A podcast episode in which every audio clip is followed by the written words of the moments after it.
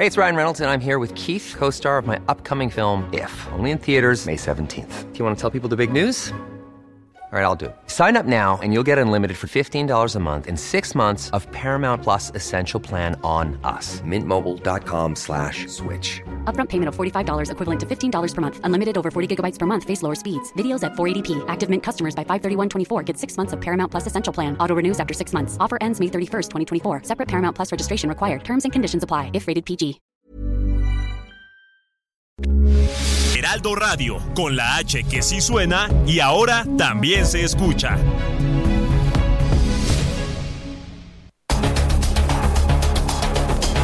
Los expertos se reúnen para debatir, desmenuzar a la noticia y a sus protagonistas. Esta es la mesa de opinión de El Heraldo de México y La Silla Rota. Bajo la conducción de Alfredo González Castro y Jorge Ramos por El Heraldo Radio. Iniciamos.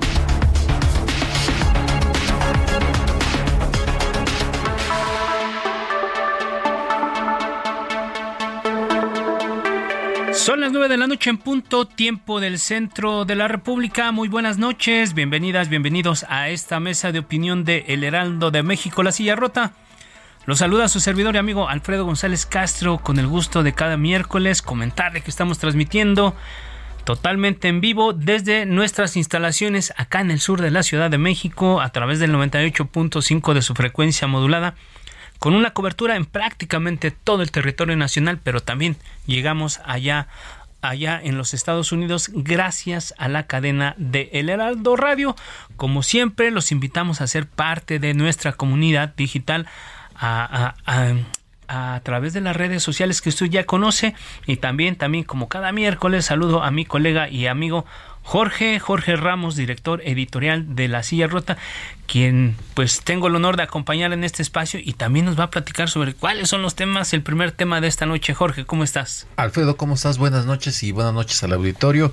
Pues mira, eh, antes de iniciar el debate vamos a, vamos a escuchar esta nota que nos preparó nuestro equipo de información y producción en donde se resume parte de la historia de los centros civiles que han realizado labores de inteligencia en nuestro país, ahora que hay muchas cosas que se están hablando acerca de que si se espía, que si no se espía, quién espía, que los militares, en fin, vamos a escuchar esta pieza. Cuando ocurrió el ataque a las Torres Gemelas en Nueva York en septiembre de 2001, George Tenet, director de la CIA, desayunaba cerca de la Casa Blanca y dijo a su equipo desde el primer momento que pudo ser Al Qaeda debido a los continuos reportes que ya tenían. Y no estaba equivocado. Carlos Salinas de Gortari, siendo presidente, le compró una idea a Jorge Carrillo Olea, un ingeniero que conocía más de política que de ecuaciones, estructuras o máquinas. Crear el Centro de Investigación y Seguridad Nacional, el CISEN. Jorge Tello Peón, otro ingeniero, había sido analista con Carrillo Olea en los años 80 y esa experiencia le valió para que le confiaran la dirección del nuevo Centro de Inteligencia Civil, porque, además, purgó de comandante de la Dirección Federal de Seguridad que cobraba al narco para dejarlos. En 1989 se instalaron en una vieja edificación en el sur de la Ciudad de México Tello Peón, considerado el ingeniero de la inteligencia civil en México, dejó el servicio público y se fue a trabajar a la iniciativa privada. Por ahí han pasado muchos personajes, hasta encuestadores, que hoy el Centro Nacional de Inteligencia que reemplazó al CISEN está en un inmueble cuyas instalaciones en alguna de sus partes haya concluido su vida útil, es la metáfora de un sistema en problemas. A la par, vemos cómo la Secretaría de la Defensa Nacional es señalada por espiar con Pegasus. Literal. Houston, tenemos problemas. Bueno, pues ya escuchamos ahí una, un breve repaso de lo que han sido los órganos de inteligencia en el país, particularmente inteligencia civil, porque ya sabemos que eh, en, el, en, la parte militar ha existido esto que se conocía como la sección segunda, pero que hoy se ha, vuelto muy famosa, ¿no? La Sedena por este tema de Pegasus, en fin, revelaciones eh, desde la prensa estadounidense, en fin, mucho ruido, ¿no, Alfredo? Mucho ruido, sobre todo en, en una confrontación que estamos viendo de coyuntura, que eh, sabemos que en Estados Unidos están en, en campaña política y el presidente pues ya uh, se subió a ese ring y bueno, tratando de defender la parte de México, pero bueno, pues vamos a escuchar a los especialistas que son en realidad los que saben de estos temas que nos, platiquen, y nos van a ayudar mucho. ¿Qué es la inteligencia? ¿para qué le sirve al ciudadano? Si es que le sirve. Si es que le funciona, claro. Así es. Bien, pues entonces para dar, dar eh, luz sobre estos temas damos también la bienvenida vía telefónica en primer lugar eh, a Javier Oliva Posada, especialista en temas de seguridad por la UNAM. Javier, gracias nuevamente, muy buenas noches, ¿cómo estás? ¿Qué tal? Buenas noches, muchas gracias por la invitación. Saludos al equipo en cabina, un saludo para ustedes. Gracias. pues para, para, el auditorio, desde luego, muchas gracias. Gracias, Javier. También recibimos esta noche a un colaborador de esta casa editorial de este espacio, Gerardo Rodríguez Sánchez Lara, especialista en temas de seguridad por la Universidad de las Américas y bueno, también columnista también de, de esta casa editorial. Gerardo, ¿cómo estás? Muy buenas noches. Jefe Alfredo, muchas gracias por la invitación y saludo con, con mucho respeto a mi profesor Javier Oliva y Jorge, te mando un fuerte abrazo también. Muchas gracias, Gerardo. También recibimos esta noche vía telefónica Armando Rodríguez Lara, eh, Luna, perdón, especialista en temas de seguridad. Armando, muy buenas noches, ¿cómo estás? Hola, ¿qué tal? ¿Cómo están? Buenas noches a todos. Un saludo a toda la audiencia también gracias por la invitación. Bueno, pues bienvenidos los tres y pues arranquemos con, eh, para tratar de poner un poco el ABC de qué es la seguridad nacional, qué es la seguridad pública. Eh, Javier, me gustaría preguntar, ¿por qué debe interesarnos la seguridad nacional y cuál es la diferencia con la seguridad pública? Pues es me gustaría también saludar a mis compañeros de mesa, mucho gusto de, saludarlos. Eh, bueno, lo, lo, lo primero eh, que hay que señalar es eh, eh, qué, bien tutela cada ámbito de la seguridad, es decir, la seguridad pública, la seguridad interior, la seguridad nacional, la seguridad regional, la seguridad internacional. Entonces, en función del bien que le toca tutelar, vamos a encontrar en un inicio, no, pues parte de las de las definiciones que podemos encontrar en, distintos textos este, especializados. lo primero que habría que decir. ¿Y por qué, por qué le debe de, interesar al ciudadano común? Pues porque evidentemente la, seguridad nacional, en su concepción más amplia, pues tiene que ver con la unidad geopolítica, con las, con las identidades y los valores, el uso racional de los recursos renovables y no renovables. Entonces, eh, en, esta, en este ambiente, eh, con estas características, pues evidentemente la, la seguridad nacional es una sería una condición, una condición que eh, aporta los elementos por, un lado de certeza y estabilidad para que con esas con esas mismas condiciones se pueda desarrollar este un, país. Entonces ahí es donde me parece que tenemos un eh, punto importante a, a considerar a propósito de lo que significa hoy día ¿no? en este mundo tan tan complejo, ¿verdad? Desde luego, este, la, seguridad nacional. Entonces, este sería mi, mi, primer eh, comentario eh, a propósito de lo que significa una aproximación inicial al, al concepto temas de seguridad nacional, dice el profesor Oliva. Bien, y, y, como hemos sabido a lo largo de la historia, han existido varias instituciones encargadas precisamente del, del área de la seguridad nacional y que incluso pues hay que decirlo, también vale decirlo que de estas mismas instancias, que estas agencias espiaban, cuáles eran y qué hacían Gerardo, profesor, qué hacían estas instancias, cuéntanos. las instituciones de, espionaje, de inteligencia, cuentan que son de las más antiguas de la historia si, ponemos un ejemplo, el, Vaticano, la Santa Sede, tiene uno de los sistemas de inteligencia más importantes del país, del, mundo, con más de dos mil años de, de, origen. Todos los países necesitan información para que sus presidentes, primeros ministros, reyes, el Papa, tome las mejores decisiones frente a un mundo que es terriblemente convulso, terriblemente eh, eh, confrontado. Los, países tienen una lucha intestina para alcanzar sus objetivos nacionales, como bien eh, comentó en, la definición de seguridad nacional el doctor Javier Oliva. Entonces, las agencias de inteligencia son un punto importantísimo para los países para alcanzar su desarrollo nacional. En democracia, Alfredo, Jorge, se necesitan que esas agencias tengan controles, por supuesto, legislativos, judiciales, porque lo hemos visto en, en, el pasado, no solamente en México, eh, se convirtieron en agencias de espionaje política del gobierno en turno.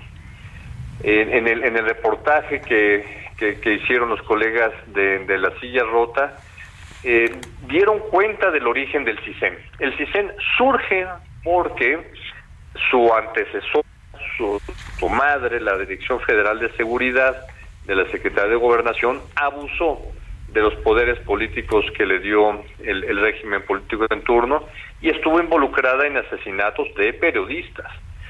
Entonces, eh, es muy importante entender que son imprescindibles las agencias de inteligencia del Estado mexicano, civiles y militares, pero que tienen que tener controles democráticos, legislativos, judiciales.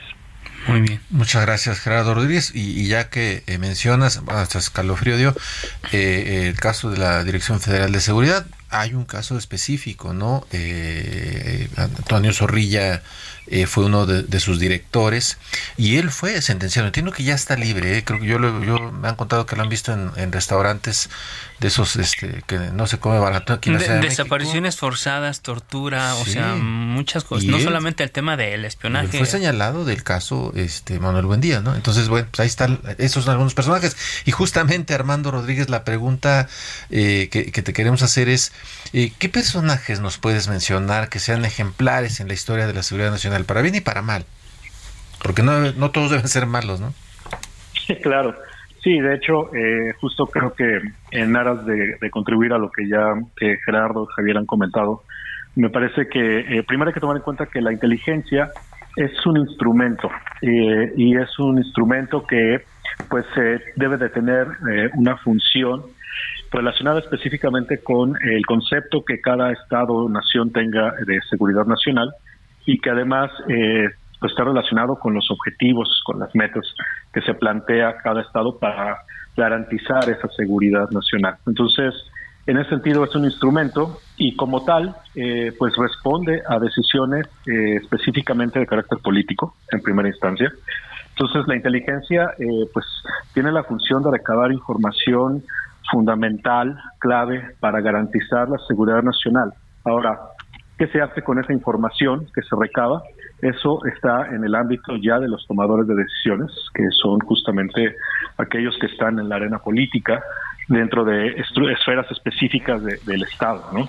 En ese sentido, eh, pues al hablar de varios de los personajes que han sido relevantes en la historia de la inteligencia en México, me parece que uno de los eh, personajes que sin duda es clave es eh, justamente Jorge Tello, que eh, desde su contexto eh, histórico, eh, pues logró reconstruir todo, no solamente un andamiaje institucional en materia de inteligencia, sino reconstruir todo un concepto acerca de cómo es que se, se debe de utilizar la inteligencia, qué tipo de instrumento, pues, debe de ser para, para un Estado con las características históricas, geopolíticas, de, México. Entonces, eh, creo que en ese momento en el cual se transitaba por una eh, pues por un episodio muy importante de descrédito hacia los servicios de inteligencia en México como fue la DFS y esto relacionado específicamente con el asesinato del agente de la DEA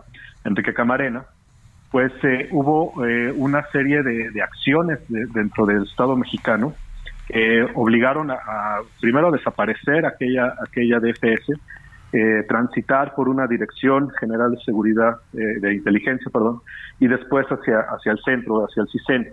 Eh, en ese tránsito, pues sin duda alguna, Jorge Tello fue una pieza clave, porque además esto involucraba un, cambio geopolítico internacional importante, como fue la desaparición de la Unión Soviética, y en ese momento, pues justamente muchos de los servicios de inteligencia que se habían construido, pues, particularmente después de la Segunda Guerra Mundial y al calor de la Guerra Fría, pues tuvieron que, reconformarse, tuvieron que repensarse. Entonces, eh, en los, a principios de los 90 y toda esa década, pues justamente eh, se transitó hacia una nueva forma de concebir cuál era la utilidad, cuál era la necesidad específica de los servicios de inteligencia en este nuevo marco post-Guerra Fría y en el caso de México, eh, pues también con relación a esta nueva relación estratégica que conformó con Estados Unidos a partir de la, de la firma del Telecán y de la construcción de bloques regionales. Entonces, eh, sin duda me parece que eh, para mí, desde mi punto de vista, Jorge Tello eh, estuvo en un momento histórico fundamental y que su huella, pues de alguna manera sí prevaleció hasta, por lo menos hasta que, existió el CISEN y bueno, ahora es ha cambiado bastante con este nuevo gobierno. En muchos sentidos ha, ha sido una institución que está pasando por diversos cambios pero que al final de cuentas, repito, esto durante pues casi dos décadas y media, este, este, este sello de, Jorge Tello sí prevaleció en el, en el CISEN. Gracias, eh, maestro Armando Rodríguez. Sin embargo, yo, me, yo, yo los escucho a los tres y cuando se habla de, de, inteligencia y de estas cosas, yo creo que obligadamente uno se remite a temas de tortura, mazmorras, sótanos y cosas oscuras. Y justo revisábamos un documento del Centro Nacional de Inteligencia reporta que el inmueble donde se ubican las oficinas centrales del Centro Nacional de Inteligencia fue construido, ya lo decías tú, hace, hace más de 30 años. Por lo que hoy, hoy, hoy parte de sus instalaciones prácticamente ya tienen, ya no tienen una vida útil. Y aquí la pregunta que te quiero hacer, eh, maestro Javier Oliva, ¿metáfora es esto de lo que, de lo que es la inteligencia civil o es una realidad? Bueno, este, yo quisiera eh, continuar, si es posible, la argumentación que bien expuso Gerardo Rodríguez un momento. Mira, eh, a mí me ha parecido siempre desafortunada la traducción literal del término eh, inglés del anglicismo intelligence, porque su traducción al español tiene que ver con capacidades cognitivas, con la inteligencia. A mí me parece mucho más afortunado el término francés que se utiliza, que es el de reseña o de descripción, ¿no? ¿Qué quiere decir? Que la gente, el analista de inteligencia, antes que interpretar, tiene que escribir lo que ve y lo que escucha. Es decir, en esa, en esa descripción, y entonces ya, conforme va avanzando el proceso de análisis de la información, entonces adquiere el sentido de interpretación.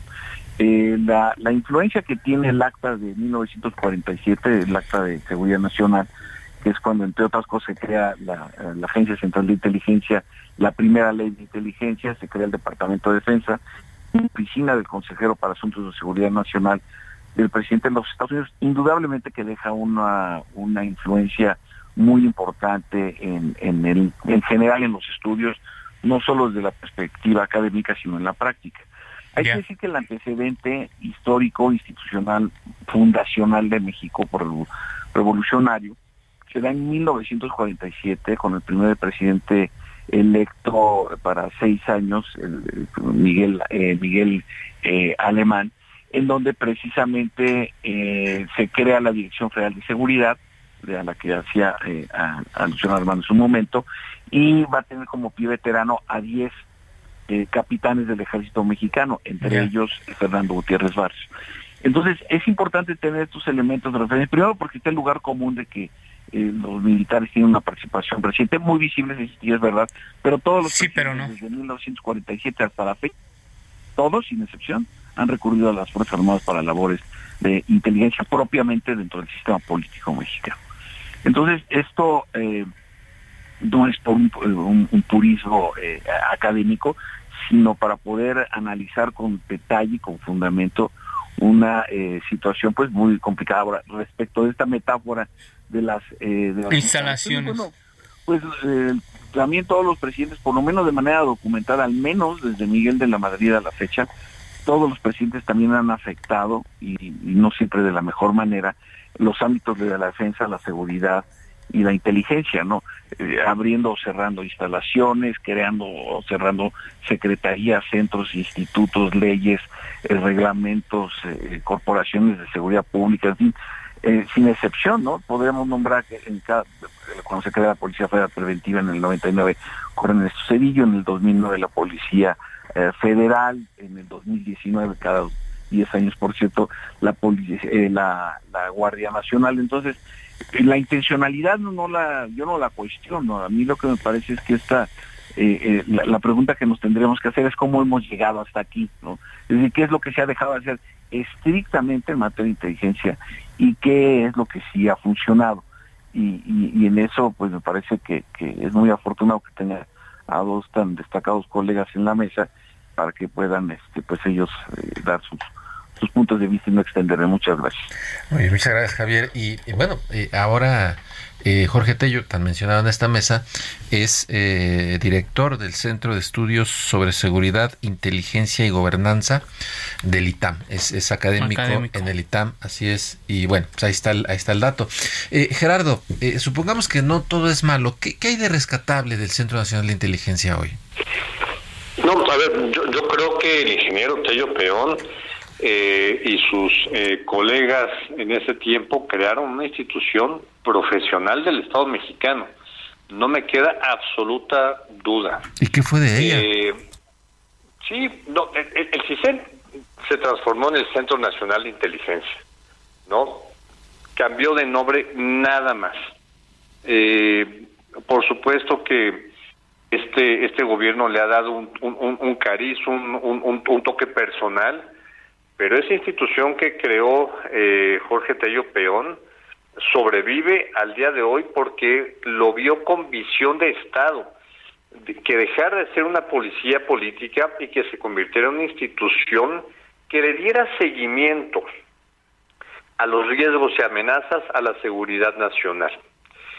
El, el entonces director del CISEN, eh, Alejandro Alegre, planteó la necesidad de que se creara una ley de seguridad nacional. Al día no le tocó hacerlo. Le tocó ya eh, al sección del presidente Vicente Fox crear una ley de seguridad nacional. Hoy esa ley de seguridad nacional que le da marco jurídico al sistema de, inteligencia para la seguridad nacional y al Centro Nacional de Inteligencia antes CISEN ha sido eh, prácticamente eh, no, no, no ha tenido cambios, salvo las, las, últimas reformas que, que tuvo ya en este gobierno por la intervención de la DEA, con el caso de, de mi general Cienfuegos, eh, para regular las actividades de las agencias de inteligencia, sobre todo estadounidenses. Pero bueno, entonces el, el tema es, México tiene una institución profesional, que hoy se llama CNI, antes CISEN, y que respondió a la necesidad de que México, como otros países del mundo, no tuvieran agencias de inteligencia policial. Ok. Muchas gracias, profesor Gerardo. Y bueno, antes de irnos al corte, dejo la pregunta aquí al maestro Armando Rodríguez. Digo, ya, ya han dicho que desde el origen de estos, de estas agencias, por decirlo de alguna manera, han participado militares y siempre han tenido una, una, participación muy, muy activa en, en, el desarrollo, la estructura, el manejo de estos, de estos sistemas. Sin embargo, de repente parece como que resulta contradictorio que un Centro Nacional de Inteligencia que depende de la Secretaría de Seguridad Ciudadana esté dirigida por un general, Audomaro Martínez en este caso. Digo, la verdad es que la pregunta puede ser hasta medio simplona, Armando. Pues mira, de hecho, eh, creo que el apunte que hacía Javier acerca de la importancia que siempre han tenido eh, los militares o, el estamento militar en la conformación del Estado mexicano y por supuesto los servicios de inteligencia no podían ser la excepción. Es muy importante destacar eh, y rescatar ahora por todo lo que se discute acerca de si hay una militarización o si estamos en un militarismo, en fin, todo este debate que, que ha permeado particularmente pues en los últimos 15 años, pero con más énfasis en estos eh, cuatro años de gobierno de, de López Obrador. Eh, me parece que desde una perspectiva justamente eh, analítica y, con un contenido histórico, pues en realidad la presencia de los militares en, en muchos de los países del mundo, en los servicios de inteligencia, pues siempre está presente. Es decir, estados democráticos con una gran tradición en este sentido, pues han incorporado en su momento Hey, it's Ryan Reynolds, and I'm here with Keith, co star of my upcoming film, If, only in theaters, May 17th. Do you want to tell people the big news? All right, I'll do it. Sign up now and you'll get unlimited for $15 a month in six months of Paramount Plus Essential Plan on us. Mintmobile.com slash switch. Upfront payment of $45 equivalent to $15 per month. Unlimited over 40 gigabytes per month. Face lower speeds. Videos at 480p. Active Mint customers by 531.24 get six months of Paramount Plus Essential Plan. Auto renews after six months. Offer ends May 31st, 2024. Separate Paramount Plus registration required. Terms and conditions apply if rated PG. A, a militares dentro de sus esferas de inteligencia. Es, es realmente eh, eh, muy importante considerarlo. Ahora, el tema aquí radica justamente en algo que señalaba Gerardo al principio de su, una de su primera intervención, que es el tema de los controles. Es decir, por una parte se tiene que, en un Estado democrático, se tienen que tener controles para el, el uso y el ejercicio de los servicios de inteligencia, ¿no? Eso es este, importante con los controles, eh, particularmente desde el ámbito legislativo, pero por supuesto desde el ámbito judicial. Y en algunos casos, eh, pues eh, el, conocimiento sobre los servicios de inteligencia que exista entre las organizaciones de la sociedad civil y entre el mundo de la academia también funciona o llega a funcionar, eh, no como un contrapeso político, pero sí por lo menos como una forma de generar una cultura en torno de la inteligencia. ¿no? Entonces, eh, esto me parece sumamente importante de rescatar.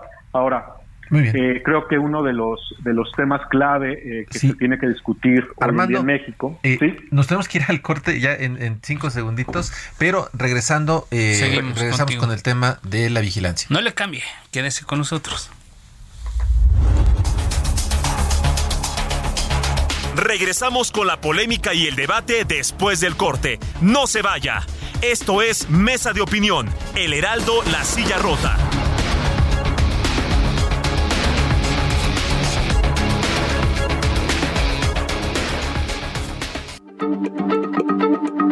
Heraldo Radio, la H se lee, se comparte, se ve y ahora también se escucha.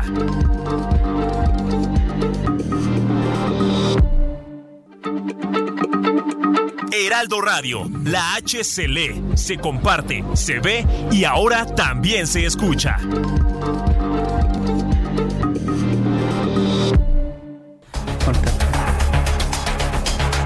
El Heraldo, La Silla Rota, Mesa de Opinión. La polémica y el debate continúan.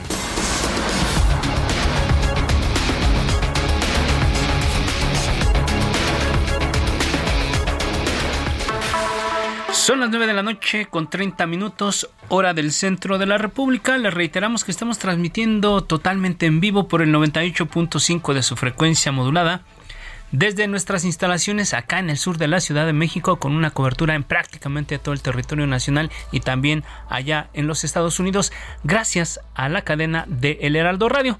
Por lo pronto estamos de regreso a esta mesa de análisis de debate. Jorge, amigos del auditorio, tema muy importante que tiene que ver con el asunto de la seguridad, la inteligencia y temas de los que se está hablando en este momento tanto en Palacio Nacional como en los Estados Unidos. Así es, es eh, todo, un, todo un escándalo. Buenas noches. Y bueno, eh, hace rato, eh, perdón, Armando Rodríguez, te, te, cortamos la idea. Estabas justamente explicando el tema de la rendición de cuentas. De hecho, hay una iniciativa ahorita en el Senado que está tratando de, darle más, más dientes, más participación a la Comisión Bicameral eh, de Seguridad Nacional, porque, por ejemplo, dicen que ellos tienen tiempo que no, no, ven al general Audomaro Martínez, director del CNI, eh, y que bueno, pues casi ni se reúnen. Eh, pero estabas en ese justo en ese tema de la rendición de cuentas y la vigilancia desde el, Congreso y, y, nada más para que cierres la idea y continuamos con el otro tema.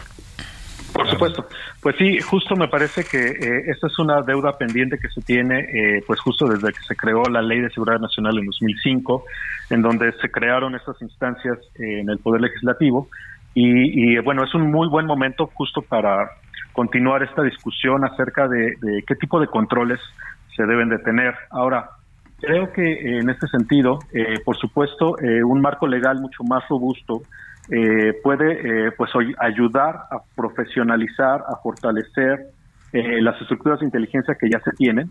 Me parece que en este sentido también puede ayudar a pues matizar mucho esta idea que, que, ustedes señalaban justo acerca de que la inteligencia pues o los agentes de inteligencia solo se dedican a espiar, a torturar, a desaparecer personas.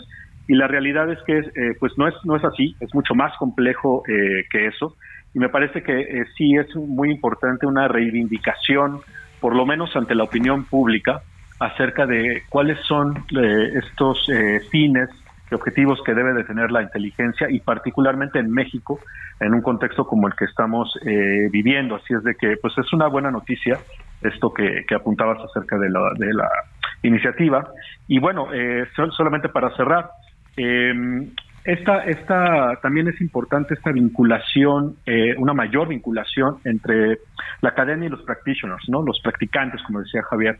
esto ha sido pues una eh, intención muy importante que no solamente eh, Jorge Tello ha buscado y ahora con su presencia en el CSIC del ITAM, sino que otras personas también muy relevantes para, para el fortalecimiento de la institución como Luis Herrera Lazo, que este, han realmente eh, pues hecho esfuerzos importantes para crear una escuela de, en su momento de, de, formación y profesionalización de los agentes de, del CISEN eh, y, esa escuela este, pues me parece que es justamente uno de los de los grandes también aportes que ha habido en los últimos años para, para este fortalecimiento. Este, y sin duda, eh, si queremos tener una inteligencia civil fuerte, pues es importante formar y profesionalizar a civiles en este, en este ámbito, ¿no? Con esto cierro. Muy bien, muchas gracias, maestro Armando Rodríguez. Y bueno, para, para finalizar, el tema del espionaje a periodistas y defensores de derechos humanos por parte de las Fuerzas Armadas, ahora ya lo decía a, nuestros invitados refiriéndose a lo que publicó recientemente The New York Times,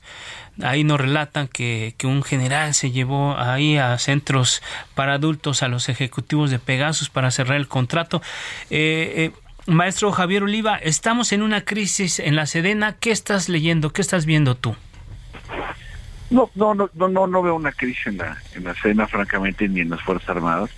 Yo lo que sí veo es que hay una, hay un nivel, eh, y, y, Gerardo conoce mucho mejor el tema que yo, en términos de las relaciones con los Estados Unidos. Eh, sí me parece que estamos en horas muy bajas de la relación con los Estados Unidos, al menos en materia de cooperación e intercambio de información sensible de manera oportuna, esto es innegable. Eh, la ruptura viene precisamente de la forma en la que la DEA ha participado, a veces de una manera eh, eh, abierta, en otras no, en asuntos de carácter, sobre todo relacionados con el narcotráfico, que es su responsabilidad estructural dentro del Departamento de Seguridad de la, de la Patria. Entonces, las revelaciones, eh, ustedes saben, ustedes como periodistas eh, especializados que son, pues buena parte de la fama del periodismo estadounidense es por filtraciones. Es decir, alguien llegó a la oficina de Bob Woodward y le dejó las cintas de, de Watergate, ¿no? Sí. Y lo que hoy estamos viendo es exactamente igual, es decir, el periodismo de investigación de Estados Unidos difícilmente lo vamos a encontrar en los eh, eh, medios más convencionales como el Washington Post, el New York Times, eh, el Times, Chicago Tribune. El, periodismo de investigación en Estados Unidos está en otra parte, está en los medios francamente o abiertamente independientes. ProPublica, ¿no? De Atlantic, ¿no? Son, son tribunas que se utilizan para enviar y recibir mensajes, lo cual yo no es que esté criticando al grueso del periodismo estadounidense, pero el fuerte, como estamos viendo las veamos lo que acaba de pasar con este eh, eh, soldado de la Guardia Nacional de Massachusetts, de apellido Teixeira, de origen portugués el apellido, pues las tres grandes, las, tres grandes eh, filtraciones, la de Snowden, bueno, en orden cronológico, la de Julian Assange, Edward Snowden y ahora de este muchacho Teixeira, han sido que ellos han abierto la puerta, ¿eh? Entonces ahí los estadounidenses también tienen que revisar sus sistemas de inteligencia y de seguridad y lo que ha sucedido con el caso de la Sedena, no, no me quiero, no quiero eh, evadir la, la pregunta con esto, sino darle contexto, pues el tema de Guacamayas ese sí es un asalto informático. Es decir, mientras que por un lado se trata de filtraciones donde después se puede hablar de libertad de expresión, ahí están las memorias, ¿no? Muy eh, eh, adelantadas, digo, para su edad de Edward, de Edward Snowden, ¿no? De vigilancia permanente, muy interesante. El testimonio, pero lo que lo que estamos viendo en el caso de México es un asalto informático, que es eso, además de todo, pues es un verdadero delito, ¿no? Entonces, la utilización de esa información, eh, eh, como lo estamos viendo en estas fechas, justo cuando sabemos que aquí no hay coincidencias. Campañas. Eh, por supuesto, acuérdense que cada 12 años coincide, y tú lo apuntabas muy bien al principio, hay eh, una coincidencia cronológica cada 12 años en donde el proceso electoral presidencial de Estados Unidos y México coinciden. Aquí será en el 2 de junio de las elecciones del próximo año y en los Estados Unidos el primer martes de, noviembre, no recuerdo exactamente el día. Entonces, ya desde ahora se empatan, se interaccionan y sobre todo después de la primera campaña de Donald Trump se interactúan. Desde luego que el tema de la seguridad binacional, eh, eh, el tráfico de armas, el tráfico de personas, el lavado de activos, en fin, y desde luego, pues, eh, los temas de, cooperación militar. Recordemos que en, febrero del 2002, cuando se crea el Comando Norte como resultado de los atentados de, del 2001, por primera vez se va a incluir a México como una responsabilidad geopolítica, digamos desde la perspectiva de Estados Unidos, no es que así sea. Entonces ha habido una serie de cambios importantes que tengo eh, la, idea de que no es el caso de mis colegas de lo que son especialistas, pero algunos eh, participantes en los debates que, tratan estos temas dejan de lado todos estos antecedentes como si se trataran de una reacción espontánea y no tuviera explicación más que la, el, carácter inmediato o el, o, el apetito de la circunstancia del, del corto plazo, pues. Y, hay eh, todos estos elementos tienen una una explicación larga. Recordemos que tenemos a un presidente de los Estados Unidos que por lo menos lleva metido en política exterior más de 30 años. Fue, fue eh, dos veces senador, dos veces vicepresidente. Entonces, si de algo sabe Joseph Biden, desde mi punto de vista, es de política exterior. Ahí está el dato. Pero bueno, en el caso de Guacamaya tengo la impresión de que alguien abrió la rendijita. De una u otra forma. Pero bueno, Gerardo, ¿tú tampoco ves una crisis ahorita en lo que está pasando con la Sedena? No, yo, yo al contrario veo una extraordinaria oportunidad. Mira, si el gobierno de Estados Unidos fue objeto de este atentado, de este ataque, de esta filtración, eh, gobiernos como el de México, como el de Chile recientemente, han sido objeto de estas, eh, de estos ataques cibernéticos. Me parece que es una extraordinaria oportunidad para que se debata en el Congreso de la Unión, en el Gobierno de la República, con una visión de entendernos mejor civiles y militares, lo que necesitamos como país. Eh, a mí me duele mucho ver este, este debate intestino eh, contra las Fuerzas Armadas. Eh, un servidor como mis colegas que están en este panel en, en radio, hemos tenido la oportunidad de ser profesores de, de especialistas militares y civiles que dan todos los días su vida por México. Y creo que tenemos que entender lo que ellos viven y ellos tienen que entender también el momento histórico democrático que no es ajeno a esta discusión.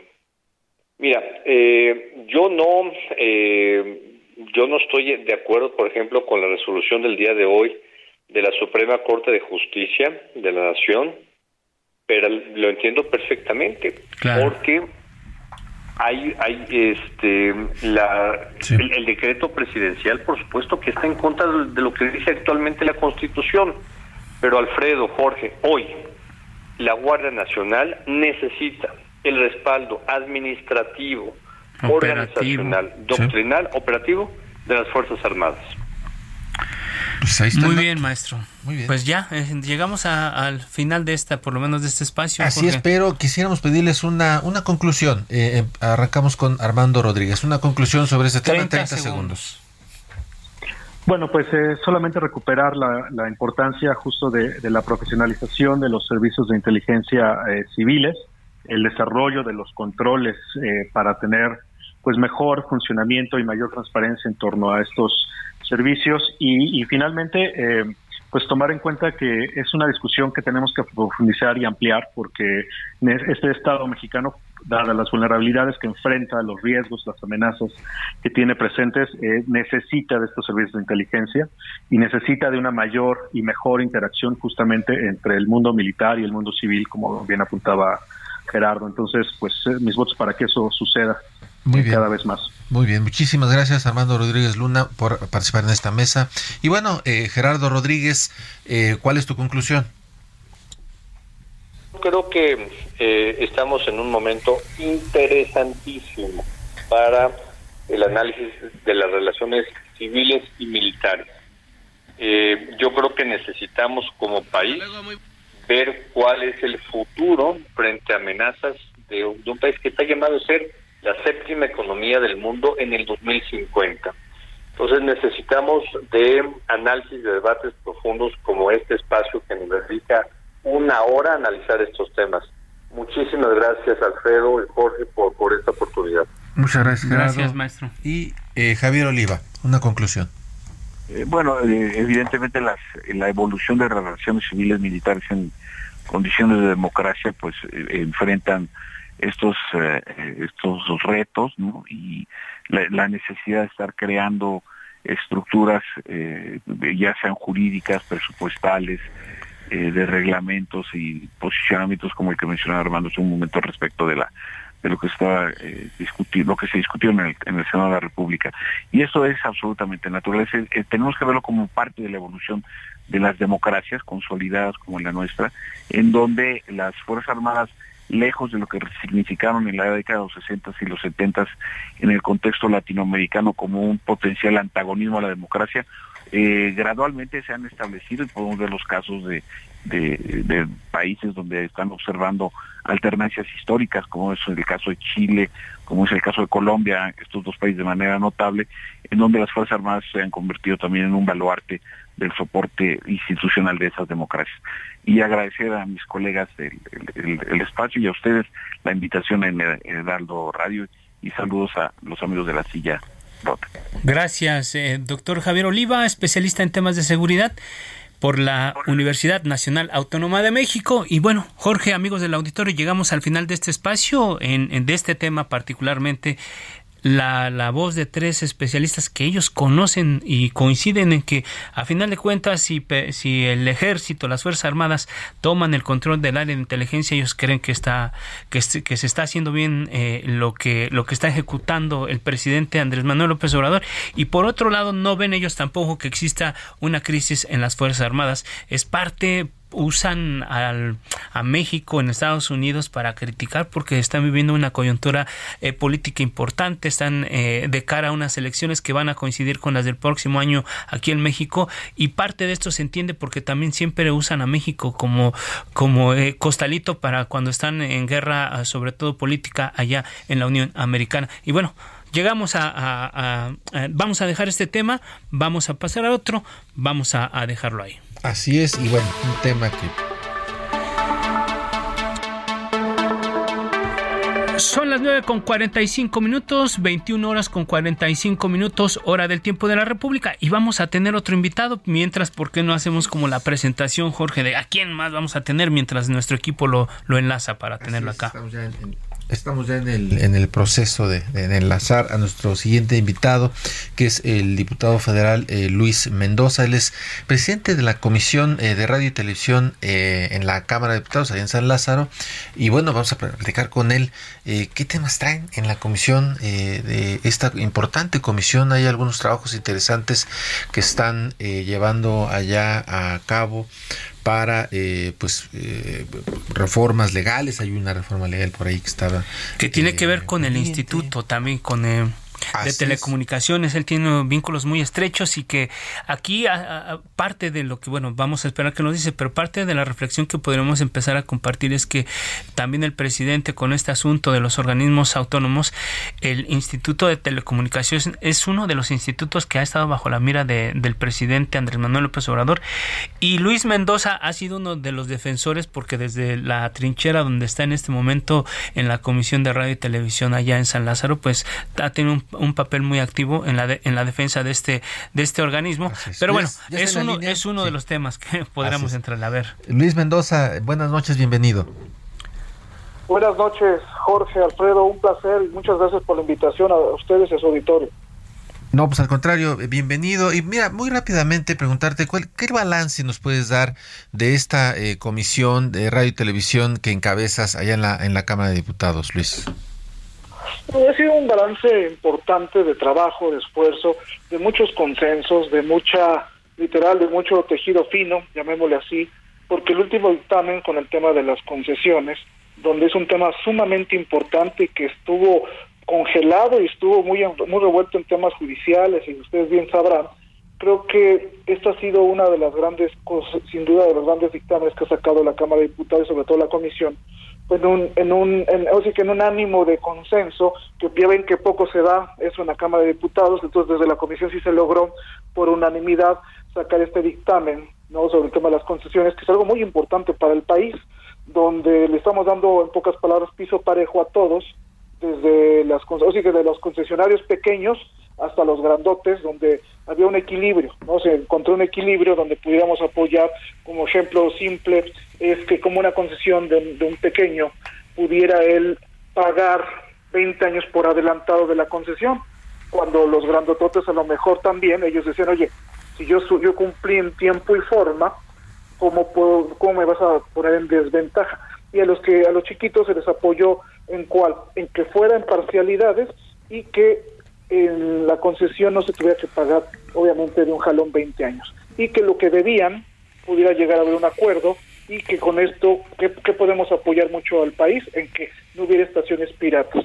Porque todo el mundo entraría, pues obviamente cuando no entras en la concesión, pues ya te conviertes en pirata y por lo tanto le pegas a, a, la, a la nómina, a la gente que trabaja, porque se quedan sin, sin un ingreso, a mucha gente que le daba empleo estas concesiones. Entonces, esto en pocas palabras ha sido lo que hemos ido trabajando y yo espero que en, que en el Senado verdaderamente puedan copiar lo que se hizo en la comisión de Radio y Televisión a Cámara de Diputados, donde hubo consenso, donde hubo ánimo de todos los partidos de que saliera este tema y espero que no, no vaya a trabarse en el Senado.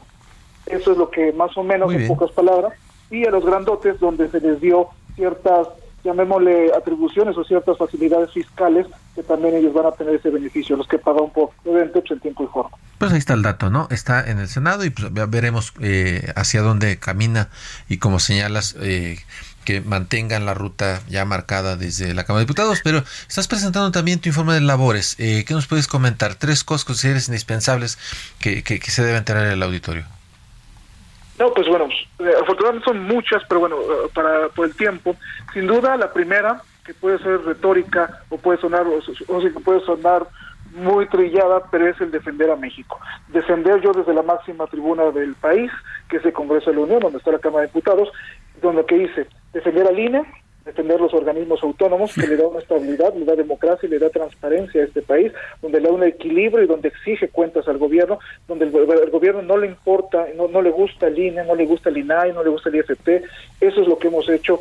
He presentado muchas iniciativas y he presentado muchos puntos de acuerdo donde estoy en apoyo a la seguridad de las familias y sobre todo de los vecinos de Benito Juárez, donde también en materia de economía, impulsar al comercio, al, pequeño comercio, al mediano y al amplio, ¿para qué? Para darle mucha versatilidad y darle apoyos después de la pandemia y sin duda el tema más importante para mí, más sensible, que es darle mayor presupuesto a los hospitales y sobre todo a las instituciones en las cuales luchan contra el cáncer de mama para las mujeres. Esto es lo que se ha venido haciendo más o menos y sobre todo en puntos muy claros y a mejor muy, muy, muy, Está bien, porque si no nos gana el tiempo, Luis Mendoza, tú eres un activo muy importante para el PAN aquí en la Ciudad de México y tú no te vamos a dejar este ir sin preguntarte que a nadie se le escapa que en 2024 habrá relevos en alcaldías. ¿Vas a buscar gobernar la alcaldía Benito Juárez, aunque dicen que casi está escriturada para el PAN? ¿De plano ya la ves muy fácil, Luis? No, porque yo quiero decirles algo, aquí nada es fácil, aquí se tiene que construir desde hace muchos años, aquí hay gallo, aquí hay proyecto, sí, se los confieso, así que sí, voy, sí lo voy a hacer porque la ciudadanía, los vecinos, así también me lo piden y se, y se deben de merecer lo mejor, así como lo hemos hecho desde los gobiernos panistas en Benito Juárez. Sin duda sí, sí estoy, quiero aspirar y les agradezco su espacio. Eh, Luis, pero hay un tema muy importante que tiene que ver con un problema que incluso lo denunció tu coordinador allá en San Lázaro, lo, ha denunciado el alcalde aquí en Benito Juárez, el tema del asunto inmobiliario que el gobierno de la ciudad los tiene en la mira y esto va a estar todo el tiempo mientras haya campañas y elecciones. ¿Cómo lo vas a sortear? ¿Qué, ¿Cómo vas a enfrentar esta situación? Cuéntanos. Primero de la mano con los vecinos, segundo con mucho valor y sobre todo con mucha astucia porque desgraciadamente con la mano de la fiscalía, con la mano del aparato del gobierno, la persecución política, la fabricación de delitos está la orden del día, como en Benito Juárez, las vacas sagradas de Morena siempre intentaron y de todos los niveles quisieron participar en Benito Juárez, quisieron ganar en Benito Juárez y no lo han podido de toda la vida y yo espero que así siga por la calidad de vida que le hemos dado a los panistas, a los vecinos de Benito Juárez. Ese es el enojo. Ellos quieren eh, ellos quieren encontrar la ruta rápida y fácil. ¿Cuál es? Utilizar a la fiscalía como un un eje y sobre todo como un brazo ejecutor para ganar elecciones.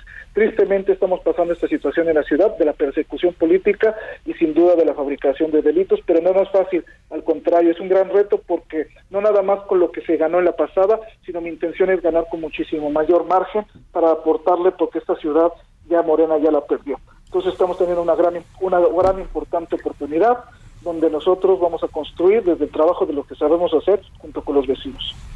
Muy bien, pues ahí está Luis Mendoza con eh, el trabajo en la Comisión eh, de Radio y Televisión, eh, su informe y bueno, pues este anuncio que hace, ¿no? Que pues, la va a buscar.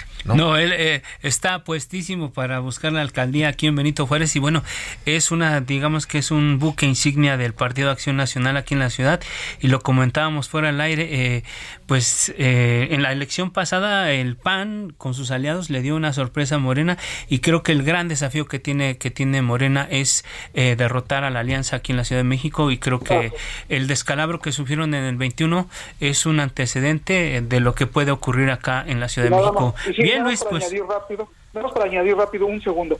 Nadie, nadie en este planeta, políticamente hablando, el que va arriba nadie, no le pega al que va abajo. Entonces es un claro muestra que ya perdieron la ciudad y pues están desesperados. Muchas gracias a los dos. Muy bien, pues ahí está el dato. Gracias Luis, muy buenas noches y bueno, pues... Jorge, Alfredo, gracias. Llegamos al final de este espacio, siempre agradeciendo a que nos haya acompañado en esta emisión de la mesa de opinión del Heraldo de México La Silla Rota. Agradecemos a Isaías Robles en la información, Ángel Arellano en los controles técnicos, Ulises Villalpando, Gustavo Martínez. Los esperamos el próximo miércoles a las 9 de la noche en la mesa de opinión a fuego lento y dentro de 15 días regresamos con La Silla Rota. Nos vamos, Jorge. Alfredo, nos vamos. Buenas noches y como siempre no se les olvide ser felices. Quédese con Víctor Sánchez Baños en las frecuencias de El Heraldo Radio. Descanse.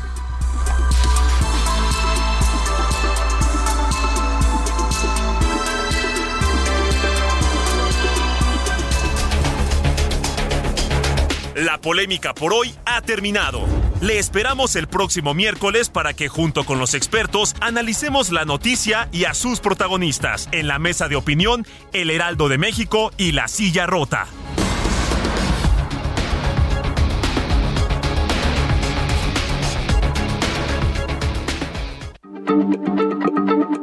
Heraldo Radio, la H se lee, se comparte, se ve y ahora también se escucha.